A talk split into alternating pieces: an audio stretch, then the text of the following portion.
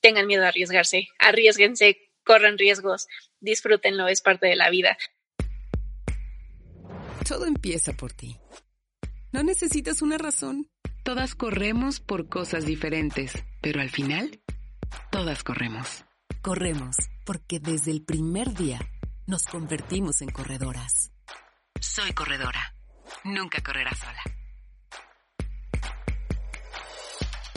Hola queridas amigas de Soy Corredora, ¿cómo están? No saben el gusto que me da volver a este podcast, pero hoy lo estamos haciendo con una atleta mexicana que la verdad es que desde el año, bueno, tiene ya ocho años poniéndonos la piel chinita, pero el año pasado nos la puso más y creo que este año estamos muy emocionadas por lo que va, eh, pues lo que ha conseguido y la verdad es que me da mucho gusto tenerla porque eh, creo que es de esas mujeres que nos inspiran muchísimo y que ahorita necesitamos estos referentes, ¿no? En medio de este caos mundial necesitamos gente que nos inspire y que nos dé esperanza y eso es Andrea Ramírez Limón. ¿Cómo estás, Andrea? Bienvenida al podcast de Soy Corredora.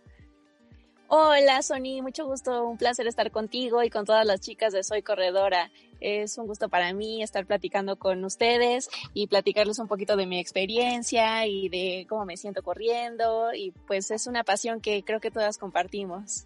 Oye, a ver, para empezar, a Andrea la, la, vimos el año pasado en el medio, en el Mundial del Medio Maratón en, Polonia. Fue, fuiste la banderada, ¿no? De, México. Así es, es correcto. Eh, la verdad, eh, siempre me dijeron que representar a México era un orgullo. Entonces yo la verdad así como que lo dudaba y decía, sí, pero ¿qué se sentirá o qué, qué pasa por la mente de los atletas, no? Y tuve la fortuna de ser abanderada para el Mundial de Medio Maratón de Polonia y no inventen, se siente padrísimo. O sea, es un honor portar la bandera, ser la banderada y se te hace la piel chinita y pues te sientes muy orgullosa de ser mexicana y representar a tu país en un evento tan importante como es un mundial. La verdad es que eso nos dio muchísima emoción. Ver tu participación también nos dio muchísima emoción. Pero, a ver, vámonos por el principio, Andrea. O sea, que queremos que nos cuentes, porque realmente tienes ocho años eh, dedicándote al atletismo como tal y queremos que nos cuentes cómo era Andrea de chiquita, soñaba con esto, de verdad si era un sueño para ti, si eras de las que te ponías a ver la tele de las Olimpiadas y querías estar ahí o no, o sea, o de repente surgió, ¿cómo fue todo eso? Este, mira, te platico un poquito. Eh, yo de pequeña lo único que hacía era veía las Olimpiadas porque a mi mamá le gustaban mucho las Olimpiadas. O sea, y yo recuerdo que ella sabía de todos los deportes, o sea, de gimnasia, de natación, de atletismo. O sea, yo le preguntaba, oye mamá, pero ¿cómo se? De hecho, los jueces calificaban y ella acertaba las calificaciones, así como, mm, yo creo que le daré un 9 o ya se equivocó aquí, ya se equivocó allá. Y yo, wow, ¿cómo es posible que sepas de tantos deportes, no? Y sí, tuve la verdad un pensamiento guajiro por ahí. Dije, ay, ojalá algún día yo pueda participar o qué padre ir a ver los Juegos Olímpicos y ya. Pero yo nada más practiqué natación, pero no a un nivel competitivo, solamente era como para aprender y luego eh, dejé de hacer ejercicio. La verdad, por ejemplo, yo tengo mucho miedo a los deportes con pelota, o sea, siento que me pegan. Entonces, la verdad no lo practiqué mucho. Ya entrando eh, a la universidad, eh, fue cuando me animé y dije, no, pues ya me voy a poner las pilas, me voy a poner a hacer ejercicio, voy al gym para ponerme fit. Eh, entonces ya empecé como eh, a la elíptica, un poco de, un poco de pesitas, eh, incluso la bici. Después un día dije, oye, pues me late subirme a la caminadora. Ya me subí a la caminadora, luego como que me aburrí un poquito de estar ahí en el gym y dije, ay no, voy a salir ahora a trotar a la pista de, de atletismo, ¿no?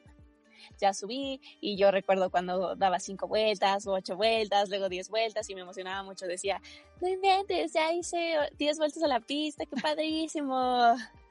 Y después el entrenador de atletismo, el coach Memo, me dijo, oye Andrea, ¿y por qué corres? Y yo, ah, pues nada más me gusta correr por, por gusto. No, porque no te vienes a entrenar con nosotros, ven, yo veo algo en ti, yo veo que tienes como una facilidad, ¿no? En correr. Y yo, no, coach, muchísimas gracias. Este, yo estoy bien así. recuerdo que mi primera carrera que corrí fue una de McDonald's de 5K, de puras mujeres. Ah. Y luego, pues sí, esa sí fue mi primera carrera oficial. Y dije, no, pues qué padrísimo las chavas que ganan, o sea, ¿qué harán ellas para ganar? Me acuerdo que unos días antes, así me, comí pasta y me super apliqué porque me iba, así dije, voy a dar mi mejor esfuerzo. Y luego, pues ya, no me fue tan bien, creo que hice como 24 minutos en 5K. No, bueno. Luego seguí corriendo en la pista y luego el, otra vez el entrenador me dijo, oye Andrea, ¿por qué no te vienes? ¿Estás segura? Sí, estoy segura, coach. No, no me interesa por el momento. Y un día que me la encuentro en la explanada de, del TEC, me dijo, Andrea, ¿sabes qué? Yo te inscribí a una carrera, a la universidad, al estatal de universidad. Así es que te veo el sábado eh, aquí con el uniforme, te lo vamos a dar y pues te vienes. Y yo, bueno, está bien, coach. Ya, llegué el sábado, eh, me acuerdo que pues estuvo súper bonito porque pues ya conocía más personas, o sea, como que de otros campus, del Poli, de la UNAM, y era, imagínense, era tan novata que cuando el coach me dijo, no, pues ya Andrea, empieza, empieza a trotar, como a calentar, y yo, coach, pero ¿para qué voy a calentar si voy a dar 25 vueltas a la pista? O sea, no voy a calentar más, voy a morir. Y él, no, es que necesitas calentar o estirar. Y yo, sí, coach, sí. Y como que le daba el avión. Nada más como que calenté dos minutos y entré, entré a la pista del Wilfrido Maciú en el poli. Y ya, um, ¿qué pasó? Bueno, ya después entré a la competencia, como creo que quedé en tercer lugar en, en el 10.000. Y dije, ah, no, sí está padre. O sea, imagínense también, usaba unos tenisotes gigantes, no sabía de los spikes, no sabía ni qué onda. Super novata.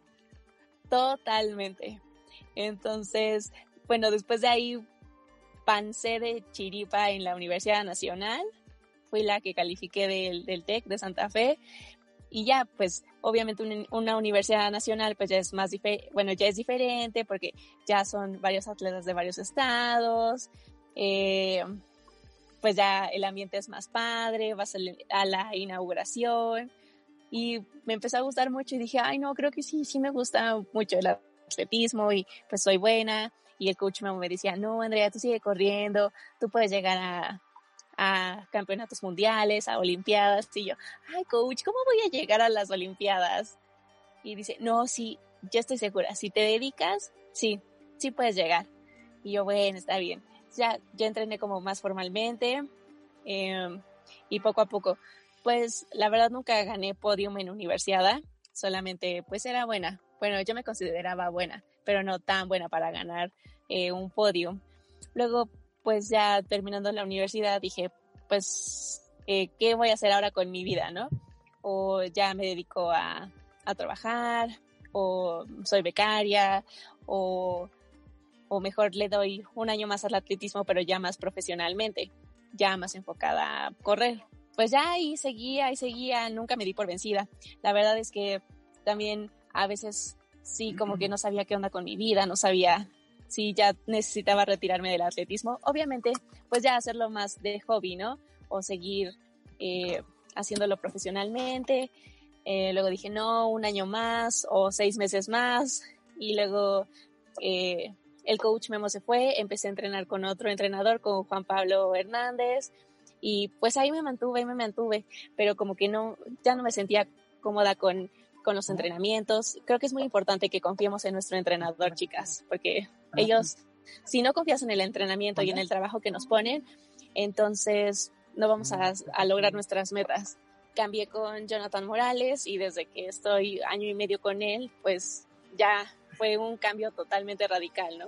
Ya empecé eh, a mejorar mis tiempos, pero ya fueron tiempos buenos, eh, ya corrí como, bueno, ya estuve más enfocada, como que volvía a retomar ese gusto por competir, por, por querer mejorar, por ser mejor cada día. Y pues así es como como llegué a estos niveles ahora. Y pues ahora ya una calificación olímpica en maratón o ya tener la tercera mejor marca mexicana de la historia, pues eso es súper motivante para mí y me siento muy contenta. Y pues los sueños si tú sigues tus sueños, si tú los persigues, si tienes un objetivo, eh, bueno, he aprendido que si tú luchas y eres disciplinada y eres constante y te apasiona, de verdad te apasiona, puedes llegar muy lejos, incluso superar tus expectativas. Oye, acabas de decir una cosa súper importante que decías, bueno, ya estaba entrenando y como que hubo una etapa en tu vida antes de estar con el coach Jonathan que quizá dijiste, bueno, que tenías, te dudabas y te preguntabas si querías seguir en esto del atletismo, de, pues digamos como de forma profesional, ¿no? ¿Cómo fue? ¿En qué momento dijiste, claro que sí, sí voy a poder y sí me cambio de coach y voy y, entreno y lo hago? ¿Cómo fue ese cambio? Ah, bueno, yo recuerdo muy bien cuando fueron las Olimpiadas en Río en el 2016. Yo vi a Brenda cómo calificó en el 10.000, a Brenda Flores, entonces pues también fue muy motivante verla y dije, no, yo quiero estar ahí, ¿qué pasa?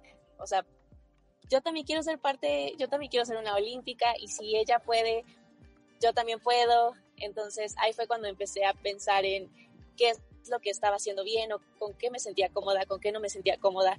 Eh, empecé a conocer más mi cuerpo, el saber qué entrenamientos sí me funcionan o qué entrenamientos eh, tal vez, eh, obviamente tienes que seguir las indicaciones del coach, pero hay algo que te dice, no, no estás mejorando o, tal vez te falta, ¿no? Entonces ahí es cuando estaba un poquito desmotivada, pero ahí hice como un, un stop y me puse a pensar, a analizar las cosas. ¿Cuáles son los pros? ¿Cuáles son los contras? ¿Qué puedo mejorar? Eh, en donde no he sido yo también constante, porque obviamente no solamente es, eh, influye el entrenador, sino también nosotras mismas, ¿no? ¿Qué es lo que he hecho bien? ¿Qué es lo que he dejado de hacer? te digo, una parte muy importante era que ya no estaba tan motivada como normalmente lo venía haciendo. Entonces dije, no, pues ni modo, eh, es un cambio y este cambio va a ser para bien.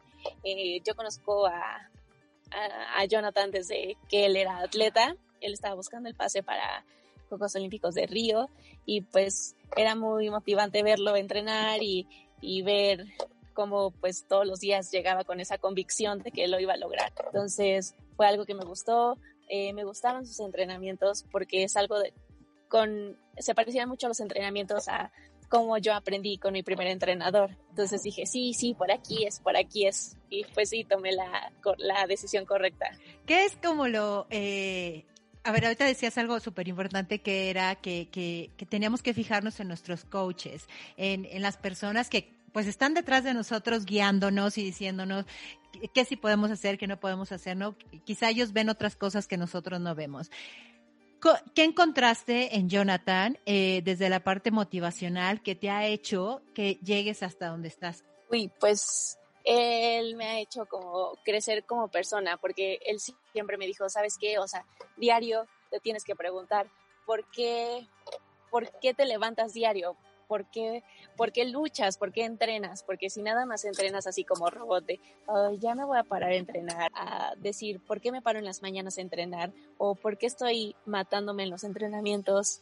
Em, igual, él también me, me, cuenta sus historias, ¿no? Sus vivencias, eh, lo que sufrió cuando tenía momentos de debilidad, cómo sobrepasó esos momentos.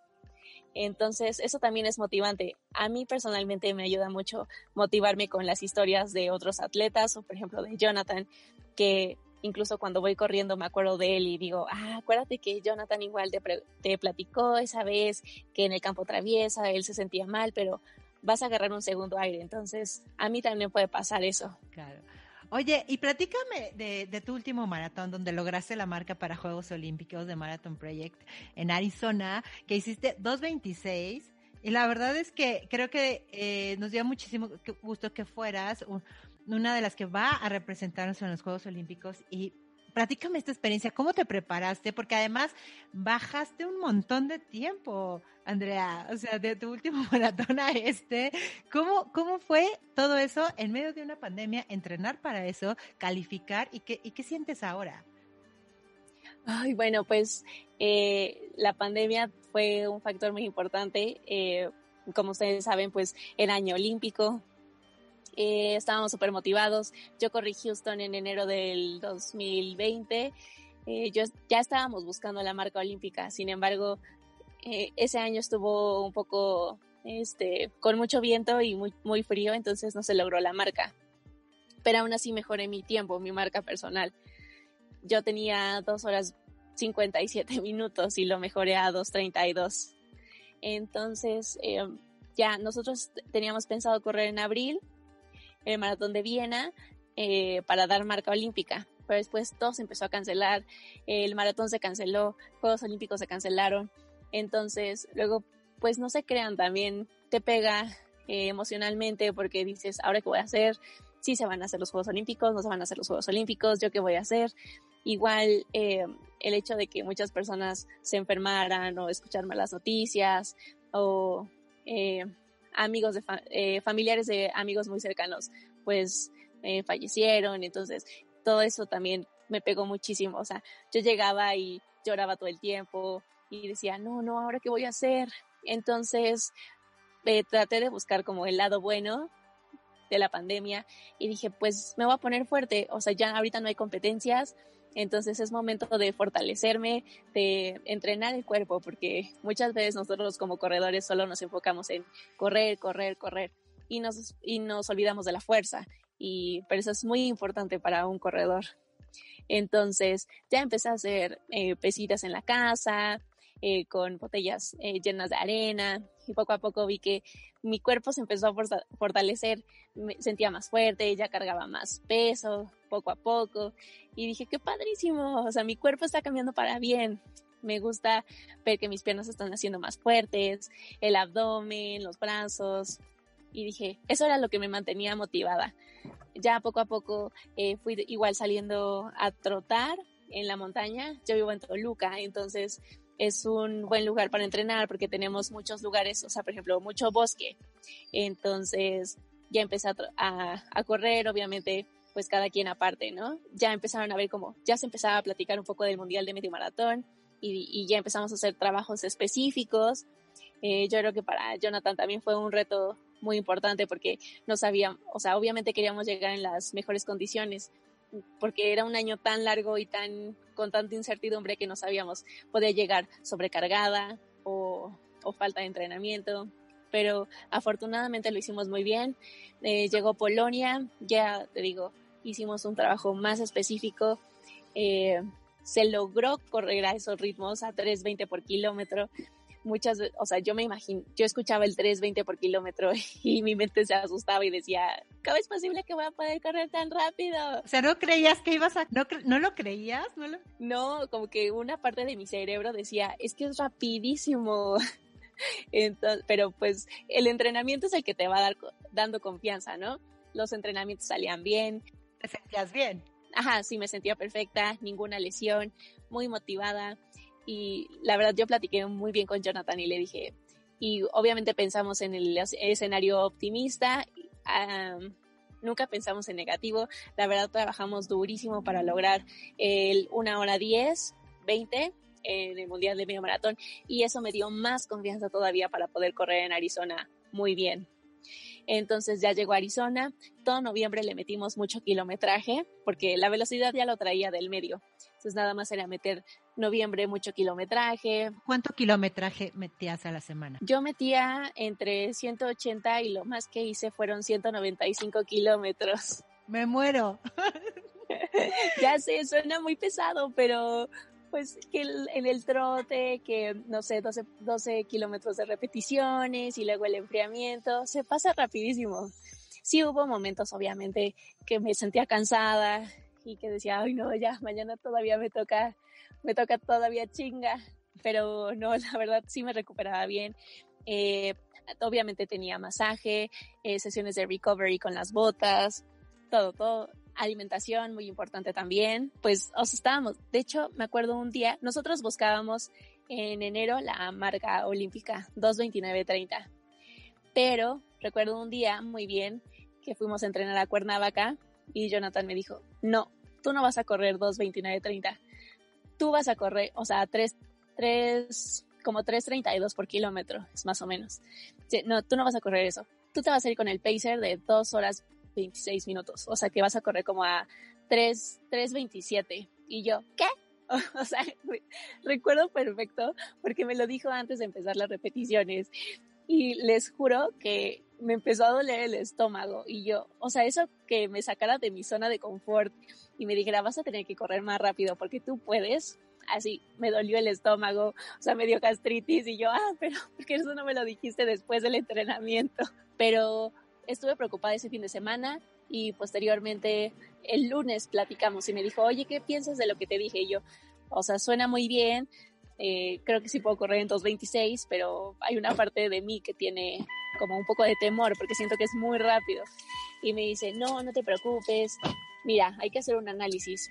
Hicimos el análisis, eh, eso me, me, dejó muy tranquila porque la verdad fue un buen análisis eh, comparando el medio maratón y dijimos, eh, tienes que correr dos minutos y medio más lento de tu mejor medio maratón, algo que es factible.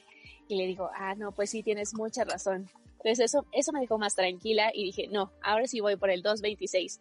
2.26, 2.26, mucho, sí puedo, sí puedo, todos los días en los entrenamientos es, yo puedo, yo voy a tener un buen entrenamiento el día de hoy, eh, muy buena recuperación, muchos ánimos. Eh, creo que lo psicológico también es muy importante. A mí me gustaría que tocaras mucho ese tema porque creo que me parece fundamental esto que dices, que todos los días te despertabas y decías, yo puedo. A ver, platícame un poco cómo es tu rutina cuando te despiertas y lo que piensas de ti. Eh, es muy importante eh, porque además de pensar todos los días por qué me despierto o, o, para qué me despierto, para qué me desgasto entrenando y para qué estoy entrenando, el hecho de estar muy motivado, bueno, yo me motivo diciendo un kilómetro más o si son repeticiones de, no sé, de 1200 metros, de 1000 metros. Normalmente me gusta jugar con números en mi cabeza. No sé, si son 10 miles, entonces lo divido en dos, ¿no? En series de 2, 2, 2, 2. Y me imagino como si fuera comiendo un pastel, ¿no? Solo me falta, ya llevo parte del pastel, este, o qué más voy pensando. O digo, bueno, en este, en esta repetición. Eso lo amé. en esta repetición sí me puedo relajar, eh, y en la otra le tengo que meter, o sea, en una, en una voy pensando en las mariposas y en otro ya ahora sí voy concentrada. Eh, entonces juego mucho con mi mente, ¿no? Porque muchas veces dicen, no, es que tienes que estar mindfulness y concentrarte en correr, pero obviamente son muchas horas de, entrenamiento o en las distancias son muchas horas de distancia, son dos horas, dos horas y media. Imagínate, no vas a estar concentrado todo el tiempo, o bueno, mis respetos para las chicas que lo hacen, pero por ejemplo, a veces voy pensando en, de repente me llega el pensamiento de, mmm, si me antojó un, un juguito de, terminando de, de correr o, o si, si, igual, divido mis parciales, ¿no? Cada cinco kilómetros. Ah, pues en estos cinco kilómetros voy a ir cantando una canción favorita, ¿no? O la primera canción que se me venga a la mente. Y luego digo, no, esa no, esa no, cámbiale. Entonces ya voy cantando. O también unos de mis compañeros me dicen, no, cuando vayas muy cansada, eh, ve cantando Doña Blanca. Doña Blanca está cubierta. Y yo me acordaba de ellos iba cantando Doña Blanca está cubierta. Entonces todos esos entrenamientos que a mí me divierten, eh, los voy aplicando en el maratón o el maratón de Arizona eh, igual fue en un circuito, fue un circuito de casi 7 kilómetros y entonces decía, no, pues es como un entrenamiento, porque normalmente yo entreno en círculos, por ejemplo, en un parque que mide 900 metros o en la Alameda que mide casi 5800, entonces decía, es como un entrenamiento, es como si fuera platicando con mis amigos, eh, es como si fuera, no sé, Jonathan al lado de mí, o en este caso eran seis vueltas, ¿no? Entonces otra vez, dos, dos, dos. Las primeras dos van a ser tranquilas, las segundas dos puedo pensar en la hidratación y las últimas dos, no, pues sí, en las últimas dos ya, ya voy más concentrada. Entonces voy jugando mucho con mi mente o voy haciendo cuentas así, 2 por 2, 4, más 1, este, 5. Eso como que relaja mi mente. O sea, multitask. Te voy a preguntar, eh, y, y, cuando hiciste Arizona, o sea, que te paraste en la meta y dijiste, no, claro que voy a correr así a 2.26 como me dijo, este, lo voy a lograr. Y, o, o qué, ¿cómo fue, digamos, hiciste algún ritual de visualización, de decir, quiero ir por este, te imaginaste en los Olímpicos? ¿Cómo, cómo es? Eh, cómo es eh, pues este ritual que puedes hacer antes de una carrera y cómo lo hiciste ahora para este maratón que bueno, ya te da la calificación. Sí, bueno, esta preparación no solamente fue al pararme de, bueno, la visualización al pararme antes de la línea de, salida, sino que fue unos días antes, ¿no? Lo que yo hago es, eh, no sé, dos días antes pararme y como que relajarme. A mí me gusta mucho como empezar, como cantar en el baño y bailar en el baño. me gusta muchísimo. Por ejemplo, ahorita mis canciones para el maratón de Arizona les comparto, era la de Journey, la de Don't Stop Believing, esa era una, otra era Born to Run, porque está padrísima esa canción, porque siento que me identifica, porque dice que le gustaría correr en Tokio y le gustaría correr en París. Entonces, pues en Tokio, porque son las Olimpiadas de este año, y en París, porque son las siguientes Olimpiadas. Entonces dije, no, esa es mi canción, ¿no? Entonces escuchaba una y otra vez, una y otra vez. O también Legends Are Made, no me acuerdo del, del, cantante, pero también es buenísima. Entonces tenía, tenía como mis, mis top cuatro canciones, entonces las escuchaba, las escuchaba y, bailaba, entonces eso me relaja mucho, me saca muchísimo el estrés. También hay una parte como espiritual en donde este, me concentro y digo, oh, bueno, yo creo en los ángeles y yo sé que mi ángel la guarda y que mi ángel, o sea, tengo como varios ángeles, por ejemplo, entre ellos mi mamá, que me cuida desde el cielo, este, mis abuelitos que siempre estuvieron al pendiente de mí. Entonces, el hecho de tener un tiempo para mí a solas y decir, yo voy a poner todo mi, todo mi empeño, todo mi esfuerzo, yo voy a dar lo mejor de mí y si hay un momento de crisis, voy a dar mi 110%, pero pues también, o sea, como que necesito como la bendición de Diosito y si mis ángeles interceden por mí, pues qué mejor, ¿no? Entonces también tengo como ese, ese, ese, tiempo para mí, para Dios, porque creo que es muy importante. Em, ¿Qué más me gusta hacer?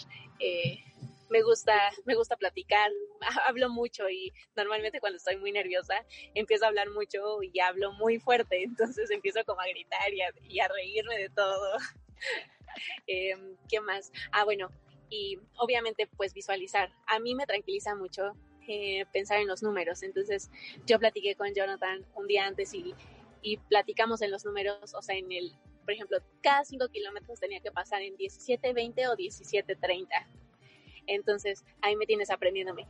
17, 17.30, luego 34, luego este 57, cosas así, ¿no? Entonces es como si tuviera una lista imaginaria y le fuera poniendo palomitas, ¿no? Cada vez que iba pasando el 5K. Entonces me aprendí los números de memoria, incluso vi el escenario negativo, que sabíamos, todo es posible en, en un maratón. Entonces, obviamente tengo que pensar en el escenario también negativo porque si no tenemos varios, escenarios, luego nos pueden sacar como de nuestro control. Entonces, por eso dije, no, si en el 40 voy en uno, en dos horas 19, no, en dos horas este, sí, como dos horas 19, ahí sí me tengo que preocupar y correr por mi vida, ¿no? Porque mi vida depende de la calificación. Entonces, cosas así. Ya un, ah, también escuché una canción de Rocky. Esa fue una de mis canciones. Entonces, ya, el día de la competencia, normalmente a mí me gusta pararme temprano, eh, una hora antes. Me gusta tomar mi café. Eh, me gusta comer, ese día comí un pan con, con mermelada, me gusta comérmelo tranquila, eh, porque siento que me atraganto por los nervios. Este, ¿qué más? Obviamente, pues ya así como que traté de eh, un poquito de relajarme. Um, ya nos subimos al camión. Me gusta también ver mucho la naturaleza, ante, como que despreocuparme de, de los nervios de la carrera. Me gusta ver el cielo y, o sea, yo recuerdo que estábamos en el camión y dije, qué bonito día, qué bonito día es el día de hoy, porque el amanecer está padrísimo y las aves están padrísimas. Le tomé una foto con mis ojos. Em, ¿Qué más? También me motiva mucho como mis las cosas particulares que yo hago, por ejemplo, el hecho de ponerle pines a mis tenis, el hecho de decirme que tengo tres pines en mis, en mis tenis. El primero es 26.2, que son las millas del maratón. El segundo es una corona, porque me siento como una princesa o como una reina cuando corro. ¿Qué más? Y otro son unos tenis rosas, que es el color de mis tenis rosas que uso. Entonces, o me gusta, disfruto mucho el, el, el decorar mi hidratación, porque en los fluidos Elite cada quien identifica, te ponen la mesa y tú identificas tu fluido. Entonces me gusta mucho esa parte de decorar mis fluidos, de ponerle estrellitas, de ponerle flores. O sea, puede sonar. Sí, puede sonar así como muy niño tal vez, pero el hecho de decorar mis fluidos y verlo a lo lejos y decir, ay, o sea, yo lo hice con tanto amor y con tanto esmero. Y me voy a tomar eso y me va a hacer volar. claro que sí. Entonces, son esas cosas que me hacen ser lo que soy y disfrutarlo. También me gusta ver películas.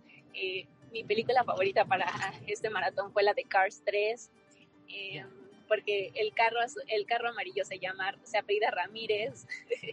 entonces dice, yo nací para ser corredora, entonces eso como que me siento muy identificada. Em, bueno, entonces todo, voy trabajando la motivación, previo a la competencia con todas esas cosas, con todo ese cúmulo de, pequeños detalles.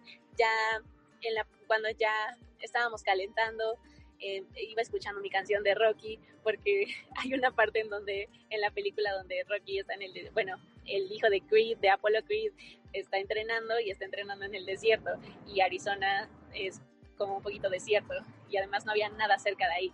Entonces el yo visualizarme como ellos, así como campeones, y decirme a mí misma, yo puedo, yo lo voy a lograr, para esto trabajé, o sea, es mi examen final y voy a morirme en la línea de meta, voy a, voy a dar lo mejor de mí.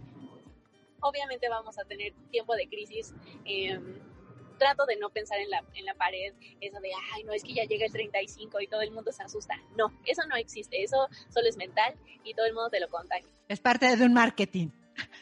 Ajá, solo vete con, o sea, a todos nos duele, a todos los elites les duele, a Kipchoge le duele, tienes que pasar como esa barrera mental de, ay, es que no, ya no quiero llegar al 37 porque me van a empezar a dar calambres.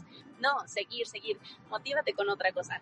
Eh, y obviamente en el calentamiento me voy diciendo, tú puedes, Andrea, em, yo puedo, yo soy la mejor, yo nací para esto.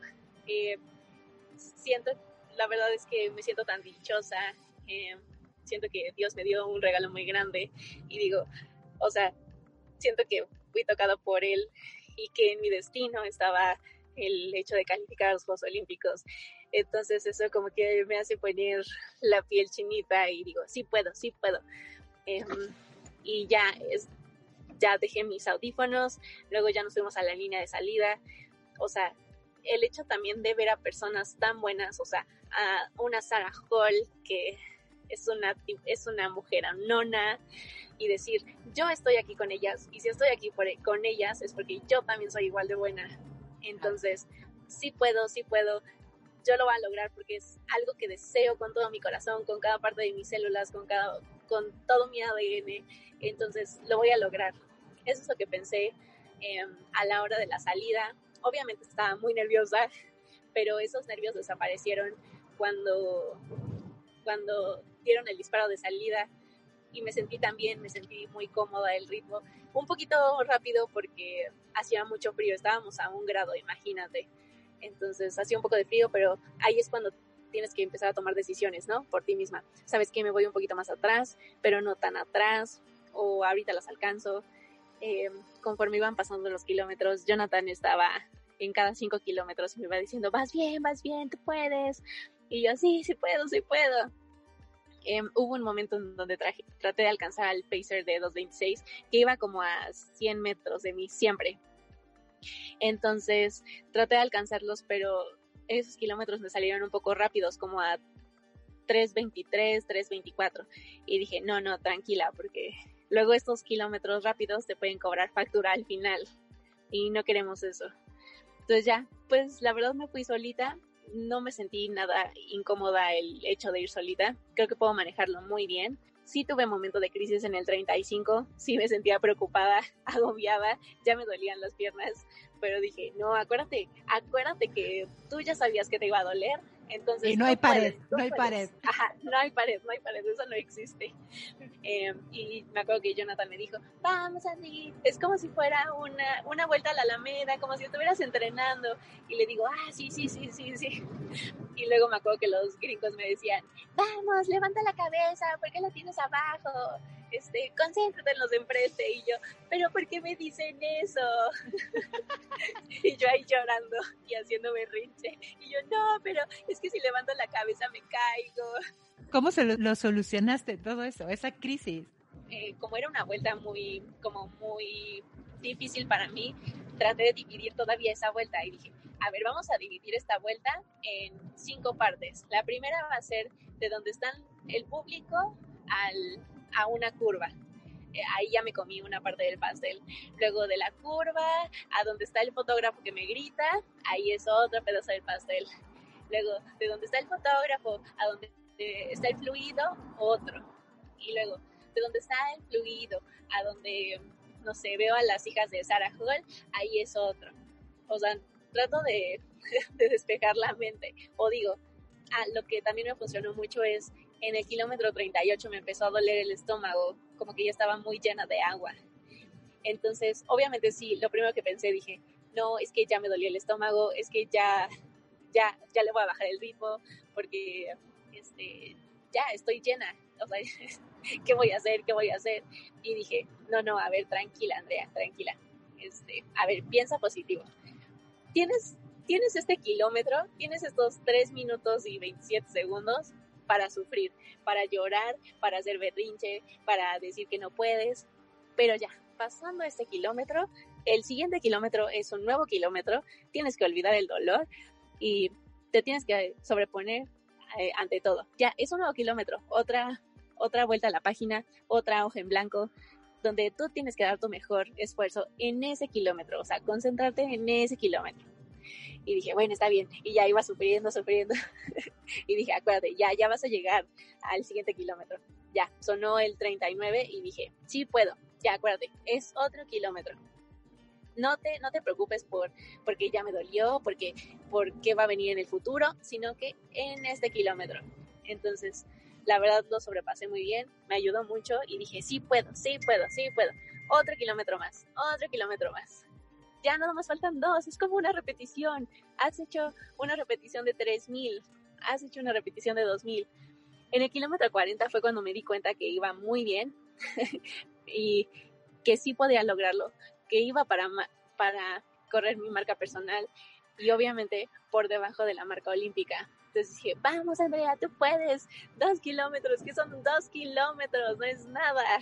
Ya, ya, ya pasaste todo el maratón. Entonces ya me iba motivando, motivando.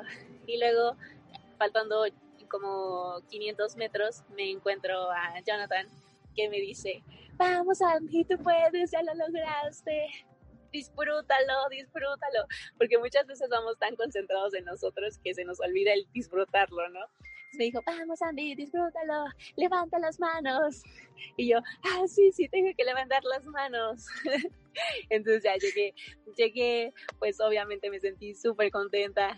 Em, no hay palabras para describir la emoción. llegué a la meta y tenía muchos sentimientos. Tenía ganas de llorar, pero no pude llorar, solo me salió mucho sentimiento. me sentí muy satisfecha con lo que había hecho. Es como si disfruté tanto ese momento, pero de mí para mí, o sea, me abracé de mí para mí. Dije, eh, trabajaste duro por ello, em, te esforzaste, luchaste hasta el final. Em, tú sabías que en tu corazón sabías que lo ibas a lograr. Em, tú naciste para, para ser corredora, tú naciste para ser una atleta olímpica. Esto te lo ganaste con todo, todo tu esfuerzo, con toda tu dedicación.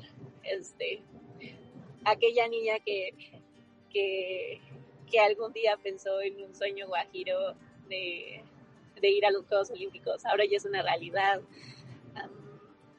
fue, fue un sentimiento muy bonito, o sea, quería gritar, llorar, pero al final no me salió nada. Fue más una, una satisfacción personal. estaba, ese momento me sentí en paz conmigo, en paz con la vida, en paz con, me sentía en equilibrio con mi mente, con mis pensamientos, con mis emociones. Fue un momento único y es uno de los mejores días de mi vida. Luego llegó Jonathan y me abrazó y fue así como todo ese trabajo, todo, por todo lo que luchamos, por todo lo que trabajamos, por todo lo que soñamos. Em, como bien lo digo, siempre yo soy la que corro, pero pues al lado de mí está mi entrenador y al lado de mí están las personas que me vieron crecer, me vieron desarrollarse, está mi familia, em, está mi esposo, está este, tantas personas que comparten este mismo logro y este logro no solamente es mío, sino que también es parte de ellos porque ellos son los que me escuchan, ellos son los que entrenan conmigo, no sé, es increíble esa sensación.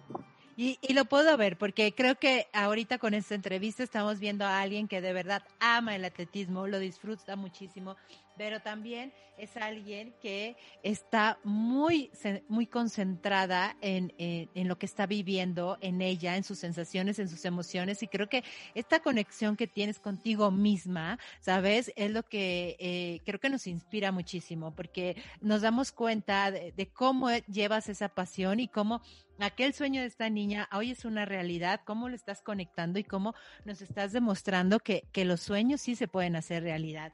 Dime una cosa, Andrea, ya para, antes de finalizar, ¿qué, ¿quién te inspira, eh? Me inspira, bueno, eh, pienso en, bueno, Jonathan me inspira porque pues gracias a él como que retomé el amor por correr. también me inspiran um, esas mujeres que luchan por sus sueños, o sea, por ejemplo, yo, yo admiro muchísimo a Serena Williams, creo que es una mujer también.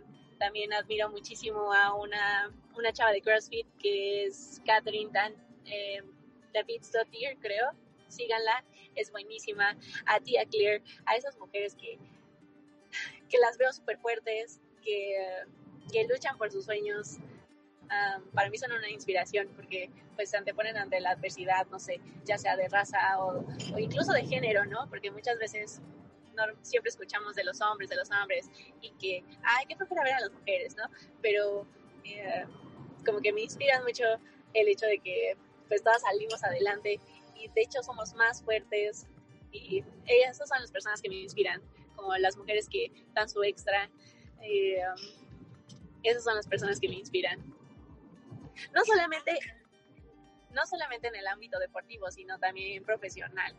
Eh, admiro mucho a Michelle Obama, también, no sé, em, a emprendedoras mexicanas, de verdad también las sigo muchísimo y ellas son las que me inspiran a ser mejor cada día. Me parece maravilloso lo que estás diciendo y creo que ahora nos caes todavía mucho mejor porque eres de verdad eh, un, Siempre decimos que los superatletas, los grandes atletas de este planeta son estas personas que tienen los pies muy puestos en la tierra y que creen mucho en ellos y que con eso nos, nos enseñan que sí, que sí vale la pena eh, luchar por nuestros sueños y siempre verlo desde una forma positiva y súper divertida, porque ah, creo que es de las entrevistas que más me ha gustado hacer porque te diviertes haciendo, haciendo atletismo y eso de verdad es maravilloso. Y para finalizar, Andrea, me gustaría mucho que eh, nos dijeras en una frase o en, no más, o en un par, como tú quieras, eh, que nos dijeras qué es lo que te ha enseñado el atletismo a ti para tu vida.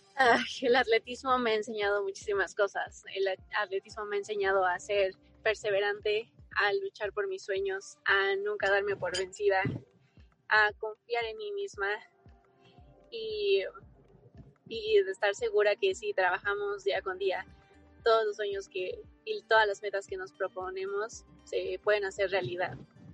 Eso es lo que me ha dejado el atletismo.